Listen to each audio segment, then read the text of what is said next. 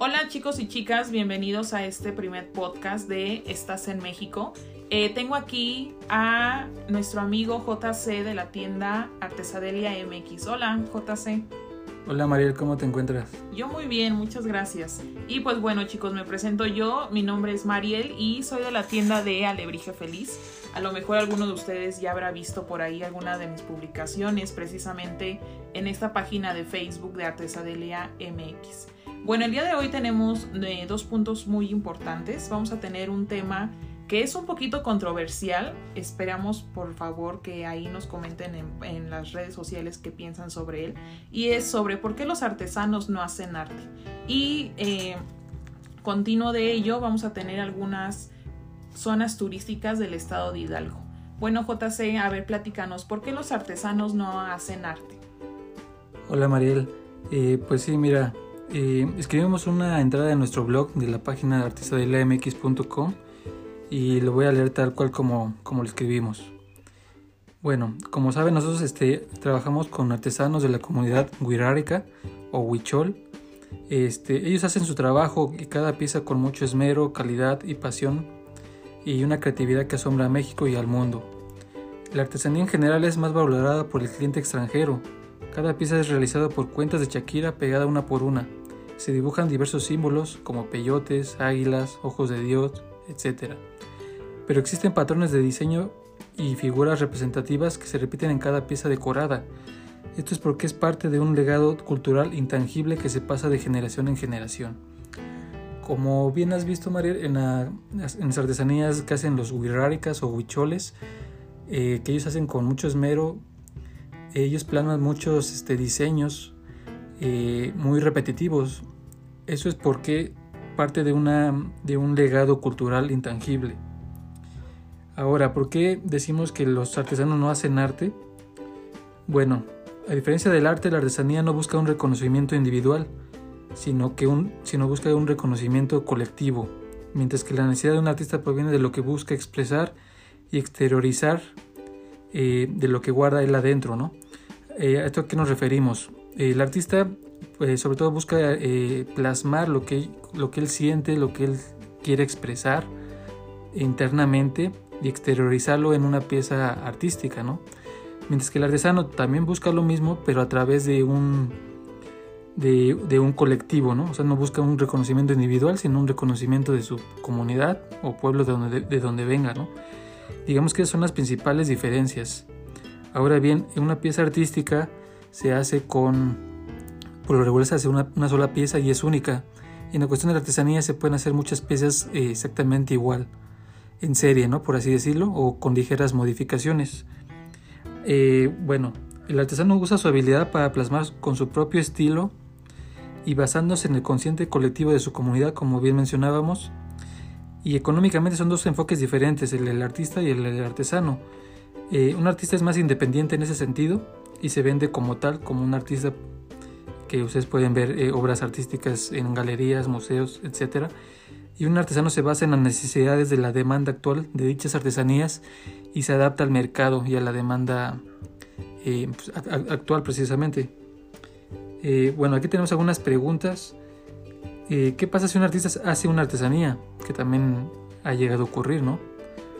¿O qué pasa si un artesano crea una pieza única y artística? Eh, digamos, ¿sería artista? ¿Sería artesano? Ya que también hay artesanías que son piezas únicas. Eh, tú, por ejemplo, María, ¿qué opinas? Tú que en tu tienda vendes más que nada alebrijes y hay piezas, digamos, este, únicas en, alebrijes, ¿no? Así es, fíjate que es increíble porque, eh, por ejemplo, yo que me dedico, estoy más enfocada a la parte de los alebrijes. los artesanos con los cuales yo laboro, pues sí, en efecto, o sea, ellos nos dan las piezas y yo, yo lo que alcanzo a ver o puedo observar es que eh, ellos buscan más bien un reconocimiento general, ¿no? Por ejemplo, los alebrijes, pues sabemos que son de, San Martín Tilcajete en Oaxaca y que están increíbles, ¿no? O sea, todos tienen como que rasgos, pinturas, pero buscan eso, realmente ser una cuestión colectiva más no individual, entonces está increíble esa parte. Eh, sí, es muy interesante lo que mencionas. ellos buscan una, un reconocimiento colectivo, aunque también eh, sí, llevan su, propio estilo, ¿no? O sea, cada alebrije de cada artesano lleva un propio estilo que es diferente a cualquier otro alebrije que hace otro artesano, ¿no? Sí, te comento, por ejemplo, que nosotros, bueno, el artesano me comentaba en algunas cuestiones que hay alebrijes que tienen símbolos. Eh, me comentaba también el artesano que ciertos colores solamente se utilizan también para, para diferentes fechas, entonces eso también está muy padre. Entonces digamos que hay alebrijes que se hacen con ciertos eh, colores por las fechas festivas. Así es, sí, así es. Por ejemplo, el artesano con el cual ahorita estoy laborando, él realiza una, unas especies como de brujitas en todo lo que es octubre y noviembre y para ellos tiene un símbolo muy especial. Por ejemplo, también uno de los alebrijes muy característicos en San Martín Tilcajete es un alebrije que tiene forma como de un pequeño marciano. Entonces este también es como que muy simbólico en esa cuestión de los alebrijes. Sí, sí, hemos visto esa pieza artesanal de, alebrije en forma de marciano, que de hecho es muy solicitada por los clientes. Eh, también es curioso, ¿no? De ver cómo, cómo ese tipo de diseño eh, los artesanos de esa región lo, lo replican, ¿no? obviamente cada quien con su estilo propio. Así es, eh, bueno, también dentro de las figuras así como que, no sé, a mí que más me gustan y que se me hacen muy interesantes, te comento, ¿no? La, la, la figurita del marciano, los lobos son muy, muy simbólicos. Eh, ¿Qué otra figura? Los puercoespines, ellos tienen una cierta enlace con los puercoespines, o sea, hacen muchos puercoespines de muchos colores, ¿no? Eh, otro también son las liebres, también están muy arraigados en ese tipo de animalitos. Sí, que muchos, eh, muchas personas piensan que son conejos, pero realmente son liebres porque tienen las orejas más, más largas. Y aparte también hay que ver que hay muchas especies endémicas de conejos o liebres, sobre todo en la región de, de los volcanes, ¿no? Como por ejemplo el, este conejito, ¿cómo se llama? Teporingo, ¿no? Ajá. No sé si conozcan ese conejito, amigos. Es un conejito, creo que está en vía en peligro de extinción. Así es. O me parece que creo que hubo una noticia de alguna vez que creo que ya se había extinguido. Es un conejito que, que estaba en las faldas del, del volcán Popocatépetl. Es un conejito gris. Y pues es lamentable que también muchas especies endémicas de, de nuestro país pues estén este, extinguiendo, ¿no? Y bueno, nosotros en la parte de la artesanía wixárika o, huichol, eh, también hay muchas piezas que son eh, pues únicas, piezas artísticas. Últimamente hemos colaborado mucho con los artesanos en la, decoración de ciertos eh, artículos deportivos, obviamente sin, sin que pierdan la esencia de su artesanía. Y también es como muy interesante cómo, cómo las artesanías tienen esa habilidad de adaptarse a los tiempos modernos, ¿no? ¿Tú qué opinas al respecto, María? Sí, está increíble porque, por ejemplo, eh, yo que me dedico a esta parte de los alebrijes, eh, yo veo que cada vez hay más pinturas, hay más diseños, hay más tipos. Por ejemplo, algunos eh, artesanos te traen incluso figuritas nuevas, ¿no? Es importante también reconocer esta parte y, por ejemplo, una de las figuras que a mí más me sorprende que es un poco más actual, es la parte de que empiezan también a hacer figuras de mar. Eso casi no se veía antes, eran como que las típicas figuras de lobo, un perro, un gato. Y ahorita no, ahorita realmente hay delfines, hay lobitos marinos, o sea, es, es realmente eh, ya está cruzando fronteras la parte del diseño y, eh, ¿cómo decirlo? La imaginación que tienen nuestros artesanos mexicanos. Sí, yo creo que también la parte de la innovación, yo creo que también va por la competencia que hay entre ellos mismos, ¿no? Eh, que por ejemplo buscan como tener los mejores diseños, para, obviamente para tener más ventas, pero que a, su vez esa, esa, competencia que hay dentro de ellos, dentro, de su comunidad, yo creo que los va brillando a crear nuevos diseños este, que sean eh, distinguidos ¿no? de, de, otras piezas de otros artesanos, ¿no? Así es, y fíjate que, que la historia de los alebrijes es es realmente muy buena, o sea, es una historia muy muy bonita que a raíz de ello parte, parte pues la historia de estos alebrijes, ¿no? Sí, que bueno, eh, mucha gente conoce a los alebrijes de, Oaxaca, pero su verdadero nombre son tonas. Eh, ¿Qué es una tona? Eh, pues las tonas son este dentro de la cultura zapoteca de donde vienen los alebrijes, de la región de Oaxaca, las tonas son este, considerados animales de poder. De hecho, se tiene la creencia que los niños allá de la región, cuando nacen, eh, a través de un chamán o, o, curandero, creo que también me parece, eh, ellos este, les dan una... Eh, al, niño recién nacido le dan una pieza tallada por sus padres que va a representar, representar a su animal de poder. Y la cuestión de los alebrijes, pues es una historia muy, muy bonita, muy, muy excéntrica también. Eh, todo se originó aquí en México a través del señor Pedro, Pedro Linares, que fue el que creó los alebrijes originalmente de papel maché. Ya después hizo muy famoso eh, porque Diego Rivera y Frida Kahlo fueron los primeros que adquirieron sus piezas y lo dieron a conocer a nivel pues nacional y mundial, ¿no? Y ya después ya se fue a Oaxaca y, en Oaxaca lo adoptaron, pero ya se fue haciendo allá en Oaxaca con madera, madera de, de ¿qué es? Me parece de, de copal, ¿no? Así es. Es madera de copal tallada a mano, pero mucha gente conoce a los alebrijes eh, de, Oaxaca como los originales, pero realmente no. Digo, no está tan malo decirlo, pero eh, lo más correcto es, que se llamen tonas y los alebrijes originales son los de papel maché que, muchos han visto en los desfiles que hay en Día de Muertos, ¿no? Los desfiles de, en Ciudad de México, desfiles de alebrijes monumentales, ¿no? No sé han tenido la oportunidad de, verlos. Sí, fíjate que por ejemplo, eh, pues nosotros tenemos turistas de cualquier parte del mundo y eso realmente es muy, muy padre para mí en general, ¿no?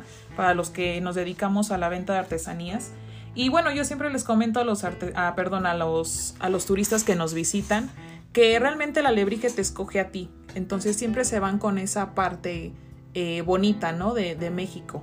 Por ejemplo, hay personas que dicen, bueno, es que a mí me gusta un lobo, me gusta un puerco espín, o me gusta un colibrí, ¿no? Pero sienten si realmente hay conexión con otro animalito. Entonces la creencia es que realmente la alebrije te escoge a ti. Sí, lo que pasa en la artesanía mexicana que tiene esa magia que la artesanía, este, que tú no escoges la artesanía, sino la artesanía te escoge a ti.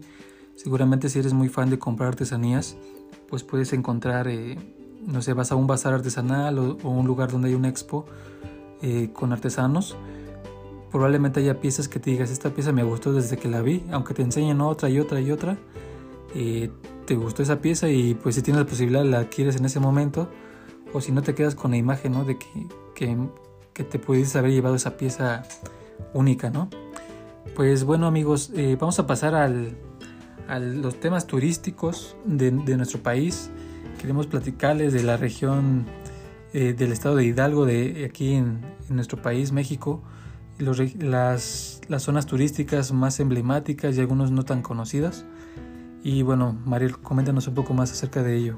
Eh, fíjate que cuando yo hablo del estado de Hidalgo, automáticamente me transporta a la cuestión de los pastes, que, es, que son deliciosos.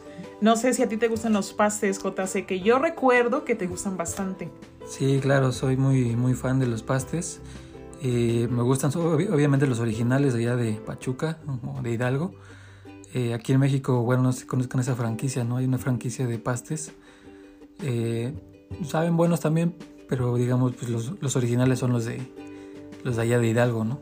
Así es. Eh, bueno, nosotros sabemos que tenemos muchos, muchos seguidores, eh, no solamente de México, sino de todo el mundo, y por eso queremos dar a conocer todos los estados de, la República Mexicana. Y para aquellos que no, que no son como tal de México, les quiero comentar que para llegar al estado de Hidalgo eh, puede existir una conectividad ya puede ser por medio de carro, por medio de autobuses o también puede ser a través del Aeropuerto Internacional de la Ciudad de México. Algunas de las cuestiones turísticas que tiene el estado de Hidalgo es, por ejemplo, y una que me llamó mucho la atención y debo de decir que eh, no, no la conocía, se llaman las Cuevitas Sagradas, es un balneario otomí, que ahorita que estoy pues como que buscando más sobre este balneario me agradó bastante. Eh, nos dice, por ejemplo, que este balneario Otomí vamos a tener cuevas naturales de las que brota agua cristalina a 38 grados. Entonces eso está increíble, además que la vista de, esta, de, esas cuevitas son bastante buenas. Eh, están acondicionadas todas estas cuevitas, así como las albercas, y resulta muy relajante nadar en ellas. Con el agua cálida emanan al interior de las cuevas que se abastecen de otras albercas de este paraje en medio del semidesierto. Entonces están increíbles. Si pueden y tienen la oportunidad de buscarlas, se llaman las cuevitas sagradas. Y como les comento, están en el estado de Hidalgo. Otro también que me llamó bastante la atención es en cuestión del ecoturismo, algo que se llama la Florida. Y eso también es en, relación al estado de Hidalgo. Es un semidesierto hidalguense, o sea, imagínense esta parte. Es el escenario de este centro ecoturístico donde al adentrarse en la árida naturaleza es el principal atractivo. Ya sea, eh, pueden ir a la Florida, ya sea en ya sea a pie, a caballo o en bicicleta de montaña. Entonces imagínense un recorrido ahí por la Florida. También si ustedes pueden y quieren, pueden buscar la parte de, la Florida en internet. Y tiene imponentes paisajes que además, pues imagínense un desierto y gracias a las guías turísticas que están dentro de, la Florida, pues también es una experiencia inolvidable, ¿no? Eh, también la Florida tiene campamento, entonces pueden estar dentro de, este semidesierto y después descansar en algún, en algún campamento y probar alguna de la comida, de las comidas tradicionales otomis. ¿Qué te parece, JC? Pues se antoja mucho, ¿no? Ahorita que estamos en pues, todavía en cuarentena eh, esperamos salir pronto de esto y pues poder visitar, visitar todos esos lugares, ¿no? Tan, tan escondidos de México, ¿no? Que, parece que es otro México, que mucha gente no conoce ese tipo de lugares, pero que ahí están y que no le pide nada a ningún lugar turístico del mundo, ¿no? Sí, así es. Y no sé, este JC, que yo creo que sí lo has visto, en Instagram está lleno de imágenes sobre las grutas de Tolantongo. ¿Tú has tenido la oportunidad de estar aquí en alguna ocasión? No, no he tenido la, oportunidad, pero sí, obviamente que sí me, me, llama mucho la atención. Recuerdo que cuando yo iba en la primaria, pues ya ves que luego hay excursiones en, las escuelas, ¿no? Que te llevan a ciertos lugares. Y las grutas de Tolantongo como que siempre fue un lugar que según nos iban a llevar, pero pues al final de cuentas nunca fuimos.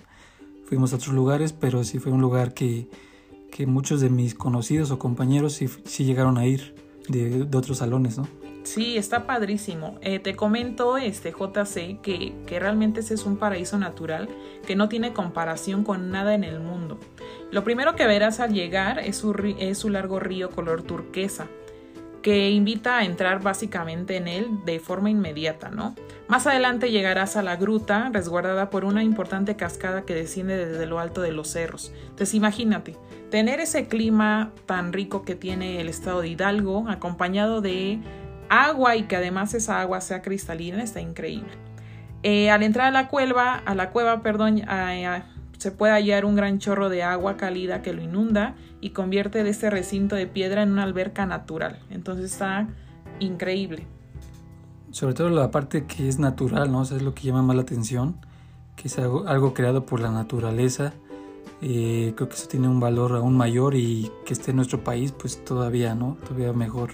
Así es, y fíjate que, se me hace muy curioso porque uno pensaría que a lo mejor las grutas de Tolantongo tiene eh, muy poquitas zonas en donde tú te puedas meter, ¿no? Pero no, realmente tiene 40 pozas de agua termal, desde las cuales obviamente tendrás una vista espectacular. Además de que las grutas de Tolantongo pues también tiene para que tú te quedes ahí a hospedarte. Ah, pues está todo dar eso, ¿no? Me quedé hace rato pensando eh, que habías mencionado eh, a la cultura otomí. Así eh, es. En otro episodio ya profundizaríamos más en la cultura otomí, pero para comentarles que ellos actualmente se extienden en los estados de México, Hidalgo, Querétaro, Guanajuato, Michoacán, Tlaxcala, Puebla y Veracruz. Y también hay algún lugar ahí muy emblemático que es Tenango de Doria, donde son, donde son originarios los, los bordados de Tenango, ¿no? Que está igual en el, mismo estado de, Hidalgo.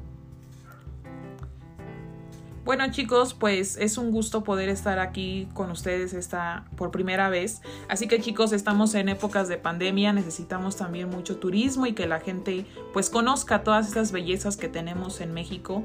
Eh, visiten las grutas de Tolantongo, lo que es la Florida y lo que son las cuevitas sagradas. Todo esto dentro del Estado de México de Hidalgo. Corrígeme, JC, por favor.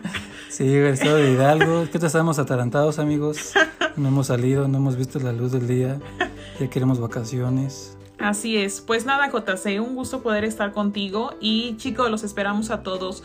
Sigan a Lebrige Feliz, lo pueden encontrar en Instagram, en Facebook. Somos una, una tienda que apenas vamos comenzando, pero está muy bonita. Y a nuestros amigos de Artesadelia MX, síganlos.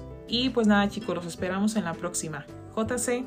Pues muchas gracias por este escucharnos este primer episodio. Eh, espero que sea el primero de muchos. También queremos hablar de muchos temas, no solamente de temas turísticos o culturales, todo lo que tenga que ver con, con México. Eh, este, este podcast se llama Estás en México precisamente porque queremos que la gente conozca eh, más sobre el país. Hay mucha gente que desconoce muchas cosas de lo que tenemos en nuestro país. Entonces lo que buscamos es que acercarnos más a ustedes y ahora en, este, en esta modalidad que es podcast.